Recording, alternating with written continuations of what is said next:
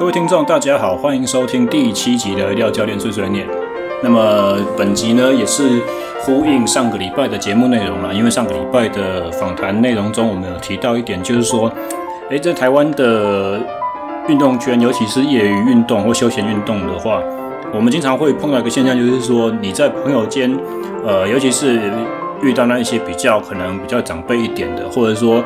遇到一些对于运动并没有什么兴趣的人，我有时候在闲谈里面，他们知道你是运动爱好者的时候，他们就会讲到一个说啊，你练那么认真干什么？那刚好这个礼拜六我也会参加我人生第一场全国性的田径赛事，而且是算起来算是我自从上一次比正式的田径锦标赛已经是十年以上的事情了。那么，距离我上一次认真练田径是二十年前的事情，是二十年以上的事情啊！因为我一生唯一练过一次田径，就是在国小六年级的田径队啊，所以因为时间很刚好了，大概也非常适合在今天做这样子的一个节目内容，就是说，我们来探讨一下，到底在现代人来讲的话，竞技运动它有什么意义？认真做正规化的训练，为的又是什么？那么，其实，在华人的文化里面，我们一直没有很提倡就是好斗或好勇这种崇尚勇武的精神啊。为什么？因为，嗯，我们自己的，我们自己儒家学说的创始人孔子，他就，他就已经这样讲了。我记得我小时候国中的时候背过的一段课文，叫做“君子无所争，必也射乎”。呃，儒家思想是不鼓励我们进行一些争斗的哦。如果要争执一些什么东西的话，我们也要用一些比较文明的手段啊。但是，其实在这段课文里面，他讲的“呃，揖让而生，下而应，其争也君子”这句话，其实它某种层面上反映了我们在竞技运动场上。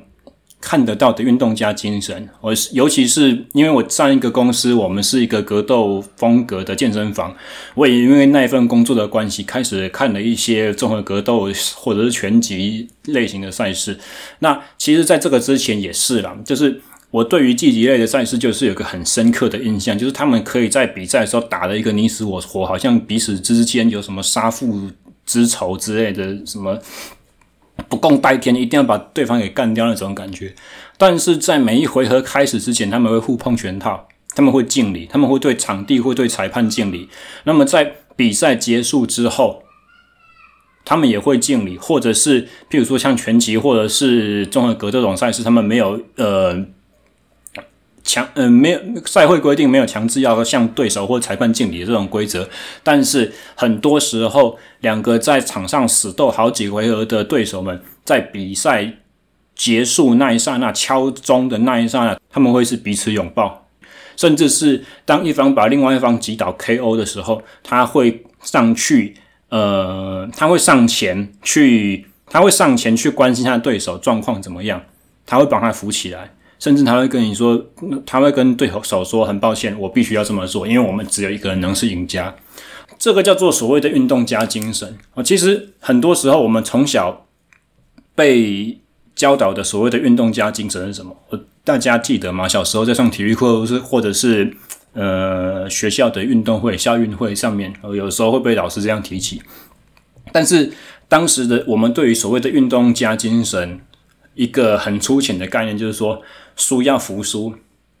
要服从裁判，等等这种东西而已。那其实归类起来，怎么讲？就是反正你就是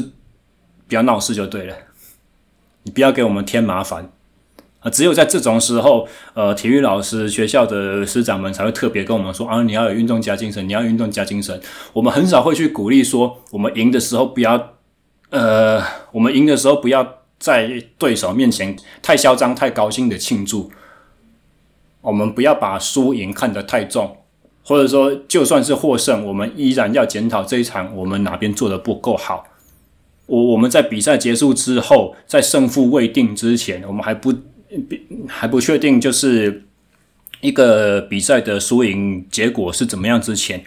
抱持着对自己有获胜的自信，但是同时也要对于对手所拿出来的努力充满着敬意，这样子的一个态度啊，其实这个是。相对来讲，在我们的养成教育里面比较少被探讨的。但这些东西，我们讲真的，才真正是一些呃竞技场上可以学习到，而且是可以转移到我们人生中去应用的一些情操。那么，先不讲竞技好了啊，因为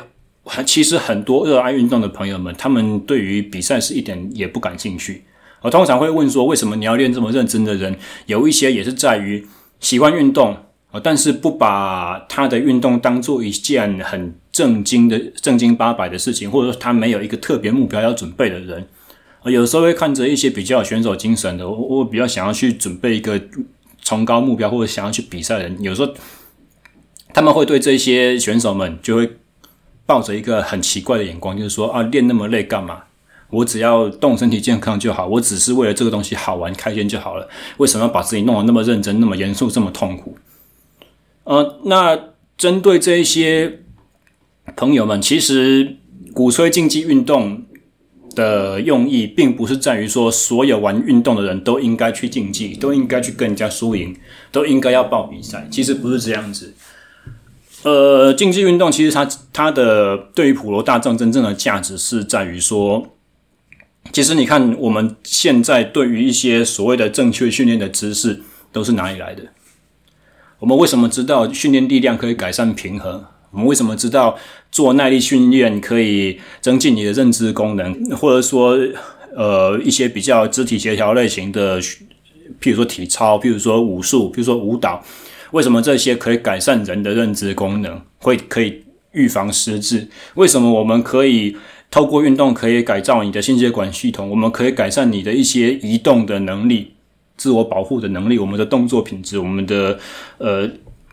一些伤害的预防，可以延长我们的预期寿寿命。为什么？这些东西到底是为什么？他们大部分就是这两个方面的研究所得来的。第一个就是竞技运动，我们在竞技场上去研究如何把体能、如何把我们的技术学习往上提升，胜过我们对手这些东西。还有第二个就是怎样，就是呃疾病的研究，针对一些特殊病患，针对一些慢性疾病，为了要治好这个病，为了预防这些疾病大规模的发生，我们要去研究一些身体的生理的机制是怎么样子运作，从这两个地方来的，这个就是什么？就是很高端的，就像我们上一次节目里面所。描述的比方就是说，好像 F1 赛车一样，好像 MotoGP 一样，他们是怎样？他们纯粹只是为了要比赛，他们就是纯粹的商业的炒作。但是为了这个赛场上的争胜，过程中所研发出来的科技，可以造福所有开汽车、拉骑欧兜拜的这些人，因为他的科技四五年之后，慢慢就可以涓滴下放到你一般的市售车科技上面。另外一个很残酷的比方就是战争嘛，对不对？一次世界大战、二次世界大战的时期，都是人类科技忽然突飞猛进的时期。为什么？因为我们要生死存亡的关头，我们所有的研发、我们的所有的科技、科学，全部都要加速向前。那这些东西，其实，在过后的好几个十年，一直到现在二零二零年的这个年代，我们都还在受惠于那两次世界大战当中所发展出来的一些技术、一些科学和一些经验知识，所以。对于呃没有那么想要去跟人家竞争的人，你们依然在受着一些竞技运动发展下来的好处，只是你们可能自己没有觉得。好，那其实从这个方面来看的话，呃，竞技其实可能是很重要的，对于对于你来讲，从这个观点来看，也许自己本身。没有兴趣参与竞技的人们呢，也可以对于一些竞技运动有更多的参与，或者说看着大家在做这些事情的时候，可以有更怎么讲，更加深入一点的了解吧，或者是用更崇拜、更更希望去知道你们在做什么的这种眼光而去看这些事情。我就是对于一般普罗大众，就是。比比较不会去抱着一个竞争心，比较不把自己当做选手看待的运动爱好者们，也许竞技运动对你们的价值会会在这边。那么，相对于这一群人呢，另外一方面就是怎么样？就是把自己当选手练的这一群人，或者是他本身就是选手，不管他喜不喜欢这群人。那这些人的话，通常又分成两类啊，一个就是所谓的科班选手，或者是教育体系里面出来的学生运动员。其实，呃，我们讲科班这个，在全世界的竞技运动来讲的话，台湾相对我这么我这么叙述的话，大家应该不会否认的，就是说台湾的制度相对是比较畸形的。也就是说，我们竞技参与人口绝大多数都是学生运动员，都是在学的学生。他一毕业就好像是他要必须要隐退一样，就是学生只要毕业，你的选手生涯就必须要中断。而这些呃，之前我们在跟比如说魏轩啊、跟嘉华教练所聊的这些节目里面，我们也有谈到说，为什么我们的体制会是这样子？因为我们有特殊教育，特殊教育底下有个东西叫做体育班，或者是说，因为我们学校可能呃，对于我们的竞赛成就是有相当高的期望。讲白一点的话，就是功利导向。我们一定要看到你赢，才能够证明你在我们校内所存在的价值。哦，所以这种比较以结果导向的这种眼光，会变成说，只要你一离开了这个体系，你脱离那间学校，你毕业，你离队，所有的这一些这一切鞭策你的推理，或者说引诱你继续奋发向上的拉力，这些吸引力都不复存在。你好像从此就跟这些竞赛事就绝缘了，就跟你一点关系都没有。那这个是比较所谓的科班的体系。那在这个体系底下，最容易碰到的增长就是怎么样？就是当我发现我不那么突出的时候。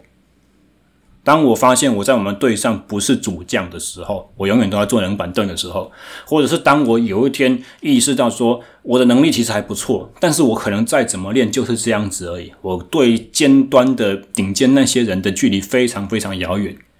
也就是有点好像回到我们前面节目一开始在讲的说，别人在奚落你的时候所问你的那个，你练那么辛苦干什么？你可以当国手吗？我 讲到这个的话，其实有的时候。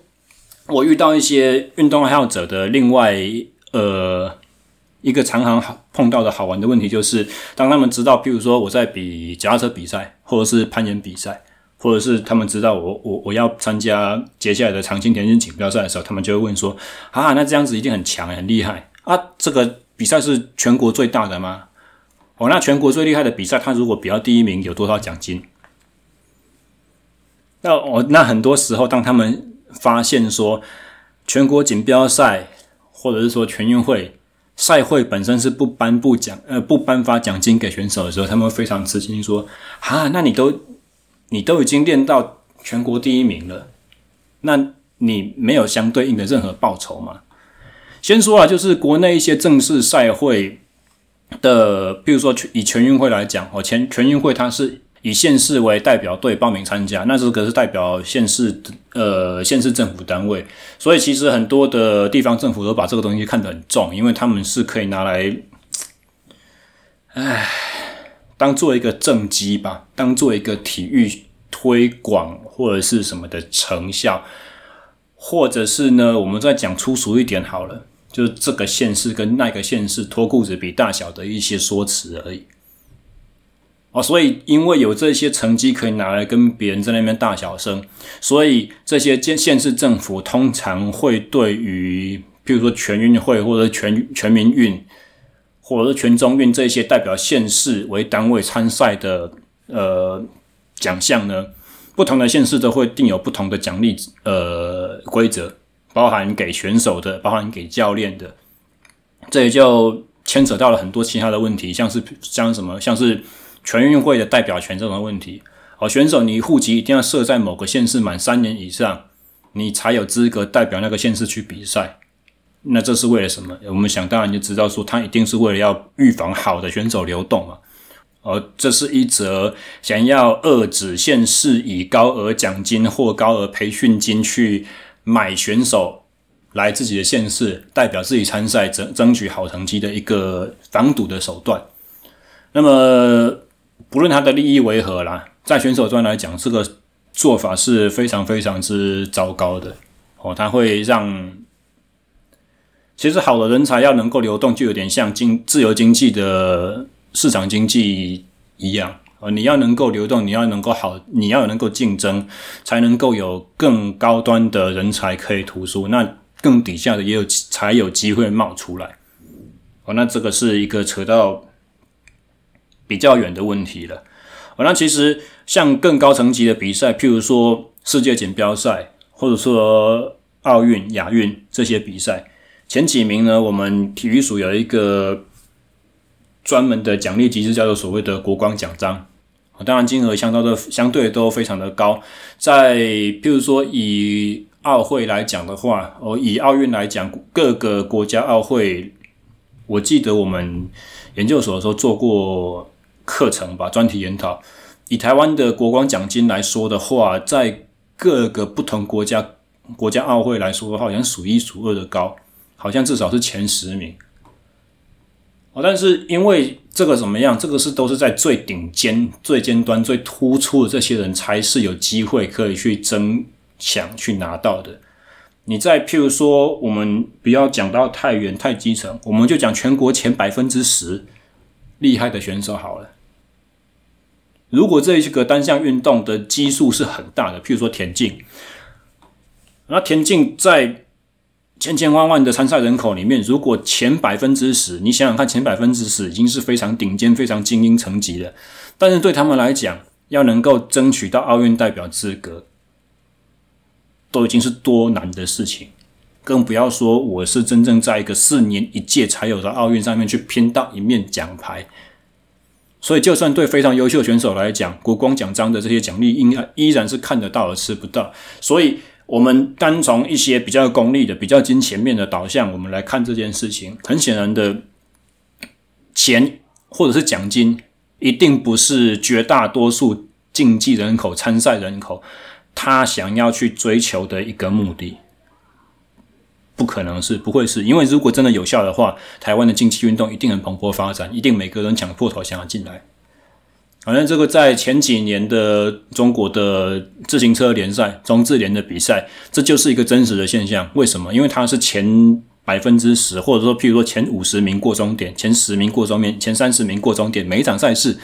都有很高额的奖金，或者是奖品。说他们比完赛之后，有些人拿到奖品，现场就在那边卖，卖车架啦，卖前叉，卖轮组，然后就拿人民币就回家。那像这样子这么蓬勃的奖励制度的话，真的是可以促进比赛，但是台湾是没有的，并不是说认同这个做法不好，只是在单纯描述一个现象。那么，既然我们的获利并不是督促运动员向前呃自我提升的一个主要动机，那么我们到底为何而战？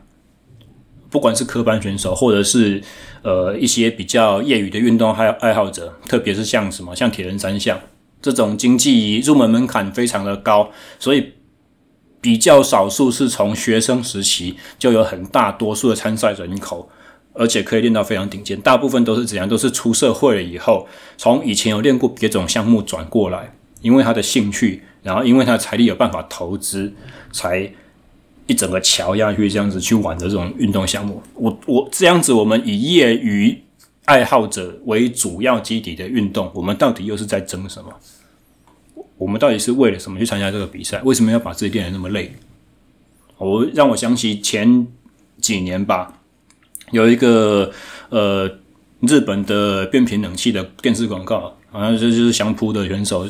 跟弟子跟师傅讲说，师傅他们在争什么？问问他的师傅说：“他们场上的那些选手在争什么？”然后师傅就说：“他们在争第二。”然后弟子傻不拉几的问说：“为什么？”然后师傅就说：“因为第一名已经决定了。”哦，这个非常嚣张的话。但那个时候是讲说我们的冷气是全台湾的销售量最好的。但是，一样的问题，我们转化到这些竞技爱好者的身上，我们问自己：如果我们追求的是成绩，我们为追求的是那个名次。我们追求的是那个赢了比赛的爽度，我们追求的是自我实现和自我突破的话，大家都知道竞技的最高成就是怎样，就是夺冠，就是争胜。那如果你已经没有机会胜利，如果你知道今年的训练状况不好，如果你看到参赛名单就发现说怎么妖魔鬼怪通通都下来了，如果你知道自己这场比赛百分之百没有机会夺胜的时候，那我到底干嘛比赛？那我为什么要训练？练得这么辛苦，用意何在？目的在哪里？我相信这个是许许许多多，呃，我们这边广义所谓的竞技运动员心里都呃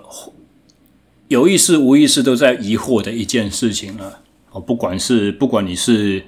呃已经练了两三年，成绩都停滞在那边没有突破，然后砸了一股票钱的这种业余运动员，或者是你已经。譬如说，升高二快要到高三，或者说大学已经练到第三年、第四年，成绩都还停在高中最好的水准，你看不到明天，你不知道我接下来到底要干什么的科班选手，哦，这都会是你们共同的困惑。所以，我到底是为了什么在练这个运运动？我到底为什么要跟人家拼死拼活？我为什么要牺牲这些很多其他的机会，来去为了一个很渺茫而且几乎注定会失败的目标去努力？我讲几乎注定会失败的原因是什么？就是因为赛场上输多胜少，那么多参赛者里面只有一个是冠军，只有三个是上颁奖台领奖状拿拿奖牌的。那拿到这个奖牌之后，你能干嘛？好，其实要能够做很大很有效的炒作，然后让你的这些竞技成绩去实际上换取变成商业利益来讲的话，就算是。我们讲奥运的金银铜好了，至少在台湾的市场，台湾的市场其实没有一个经济规模，你还是很难从里面，除了你领完的国国光奖金之外，你很难再从里面再变换一些什么东西出来。所以，到底我们是为何而战？呃，其实运动来讲的话啦。我我听过一个说法还不错，就是，嗯，因为竞争、争胜或者是战斗是人类的一个原始的本能，是我们身为动物的一个本能。那在社会化、文明化之后，我们慢慢把这些本能去消失掉了。但是，我们的思想、我们的文明是在进步的，我们的身体却依然是停留在以前的那个原始的时候，部族的时代。呃，狩猎或采集那种生活方式，我们的身体没有进化的那么快，可以去跟得上我们的文明的演变。所以，虽然我们的文明会开始保护弱小，但是慢慢的这个变成什么？我们保护的是一些原本应该要太弱、被淘汰掉的个体。然后我们的身体慢慢的退化，因为我们基本的原始需求是需要透过运动，需要透过生理的刺激，需要透过这些呃竞争，我们的心灵其实是需要透过这些竞争来去来去改造，来去升华。但是我们却把这些东西，因为我们的生活形态文明化了，就从我们的生活经验里面完全抽离掉。所以如果我们的脑袋，我们的思考，我们的逻辑，和我们的运动方式，和我们的移动的能力，都是同为了同一个目标而前进，都是为了什么？都是为了存活。因为思考是要解决掉你在生活中遇到的问题嘛。那移动的能力是怎样？就是趋吉避凶嘛。你就是要往好的地方去，然后逃离不好的地方。然后你为了要追求你的食物，你为了要追寻求你的配偶等等。全部都是在为了往存活这个方向迈进。那我们文明进步了，我们思考的理性的那一方面确实是提升了我们的存活的能力。但是，当你的运动这方面慢慢的在减少、在消退的时候，你用运动来帮助自己存活、帮助让生活去提升了这一个方面，却反而不见了。太过于文明，结果让我们透过。运动或者是竞争或者是战斗的这种呃身体和心理互相影响的这种机会，如果它已经消失的话，因为过于危险的生活方式已经不再是我们现代文明所追求的东西，那这个东西又是我们非常非常重要，人的生命或者是身体没有办法去缺乏的，那怎么办？那我们就是从人造的竞争中间去取得，其实有点像是怎样，就是你看掠食性的动物小时候到底是怎么学，怎么学习如何战斗，就是跟兄弟姐妹去玩。小狗、小熊、小只的老虎，小时候在跟他兄弟姐妹在学打斗的那些动作，全部都是往后他在猎场上进行猎食的一些基本动作。那人类现代我们在做的竞技到底是什么东西呢？其实我们就有点像是把小时候在玩的骑马、打仗、摔跤这些东西，继续延续到我们成年之后继续玩下去的。运动是什么？竞技是什么？呃，我的第一份工作，那个时候我们曾经有一次内训是请呃何立安博士来讲。哦，讲到何立安博士的话，大家可能都想到国内现在的怪兽训练体系。哦，那个。每次拍片都要挤出一个好像赛棒没出来那种表情 去做深蹲硬举的那那一位大个子哦，美国 NSCA 体系肌力与体能训练主要在国内主要的提倡者之一但是其实大部分人所不知道就是说何老师呢，他其实他的博士学位是运动心理学，所以那次他请他来我们公司做内训，我们讲的不是训练的东西，我们也不是在讲矫正策略，我们在讲的是。呃，运动心理学，我们讲到了很多。那其中一个何老师所提到的概念，我非常的赞同，就是什么？就是透过竞赛，透过训练，是现代人可以去大胆的尝试错误，并且从这些错误的过程中累积经验，进行自我的提升的一个一个过程。而这些错误在除了运动以外的学习当中，通常都是被极力去避免的。我们不希望犯太多错误，因为犯错有一些严重的生命中的后果，或者说课业上的，或者是事业上的后果，人际关系上面的后果。只有什么？只有竞技运动不会。你比完一场赛输了没关系，归零，下次重来。这种像打电动一样这么美好的事情，只有在我们真实的生命经验里面，只有一竞技运动可以达到。好，所以其实 sports 它的意思就是它本身的意思就是有输赢有竞技，重点就是在于那个输赢的层次。所以为什么撞球可以叫做运动？为什么飞镖可以叫做运动？为什么赛车？其实虽然赛车体能是非常严苛的，但是早期当然没有那么厉害，有一些就是呃。比完赛之后去喝酒啊、抽烟啊、泡女人这种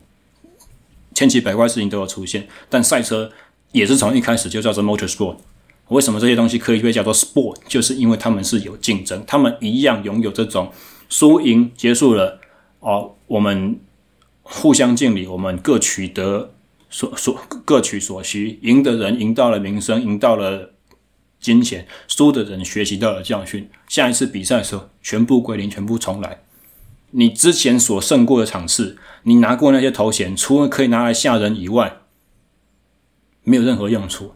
一上场对战就是怎样？就是你的经验，就是你的能力，就是你的体力，去做一个绝对公平的竞争，呃，绝对公平的较量。撇开什么？撇开你过往的人生经验，撇开你的社会经呃经济地位。这才是运竞技运动真正重要可以带给我们的东西。所以，其实今天的这个节目有点像是我个人的一个反思啦。哦，到底为什么我要当教练？我作作为一个专门学会把别人练得越来越强，或专门专门擅长于把别人的身材改造，胖的练瘦，瘦的练壮。像我这样子的人，在社会上面到底有什么存在意义？哦，或者是运动员在社会上的价值到底是什么？缺乏动机是一个人最容易失败的成因，不是他的能力好不好，也不是他以前学的扎不扎实。我记得我大学的时候，呃，我线性代数有一次被一个号称非常给分数非常甜的老师当掉了。后来我们呃重修的时候，教我们的教授叫做郑捷，不是那个捷运杀人魔的那个郑杰，不是那个那个郑老师，他的杰是杰出的杰。我我记得在我们念书的过程中，他也开始迷上脚踏车，然后有时候也会敲我问一大堆问题。那我那个时候线性代数重修修他的课，硬得不得了。那我也是重修的那那些同学里面，少数真的是有机会，呃，六十分过关及格的人。我记得那堂课后好像还是当了百分之七十还是八十的同学吧。那毕业之后很久，有一次。回去新竹，在车店跟呃车店老板聊天的时候，忽然看就是好巧不巧碰到郑杰教授牵着他脚踏车进来保养，他是牵车来还是拿车走，忘记，反正我就碰到他认出他，然后我就跟他打招呼聊天，然后我就有跟他稍微呃哈拉一下，然后讲到说，哎，很惭愧，那个时候念大学考上了那么好的学校和那么高分数才能够念的系所，结果。很可惜，念的不是怎么样，可能四五年都浪费在那边。然后我记得郑老师那个时候跟我讲一句话，让我呃印象蛮深刻的，也有点好像释怀了，不再罪恶感那么重。他有告诉我一件事情，就是说，这不是你的问题，这不这个不是你个人的问题，而是我们教育体制的问题。虽然我不是很确定他讲这一这句话是真心的，还是他是在安慰我，或者是他是真的有把我这个人的层次看得怎么样，但是呃，以台湾的科班运动选手来讲的话，我也是真心相信，缺乏动机这件事情是我们的一个社会共业，是我们社会风气所造成，是我们体制所造成，不是你个人的。错，但是我们尽可以在这边，呃，继续的去互舔伤口，互相安慰。但是终究要把自己能从那个缺乏动机的坑里面挖出来的，最终的关键是谁？还是一样是你自己？你必须要想办法去把自己正在从事这件事情，去把它变得有价值。至少在你个人的思想，在你个人的脑海里面，你能够深信你在做的事情有价值。你才能够真正从呃自己辛苦的这段路上面真的带走一些什么东西哦，我想这可能是今天这一节碎碎念最终我想要传达的讯息啊。好，那么下个礼拜的节目应该会就是重新回到训练漫谈的主轴了，我们会一样会去聊一些比较关于训练的知识或经验分享，虽然。主题还没有定，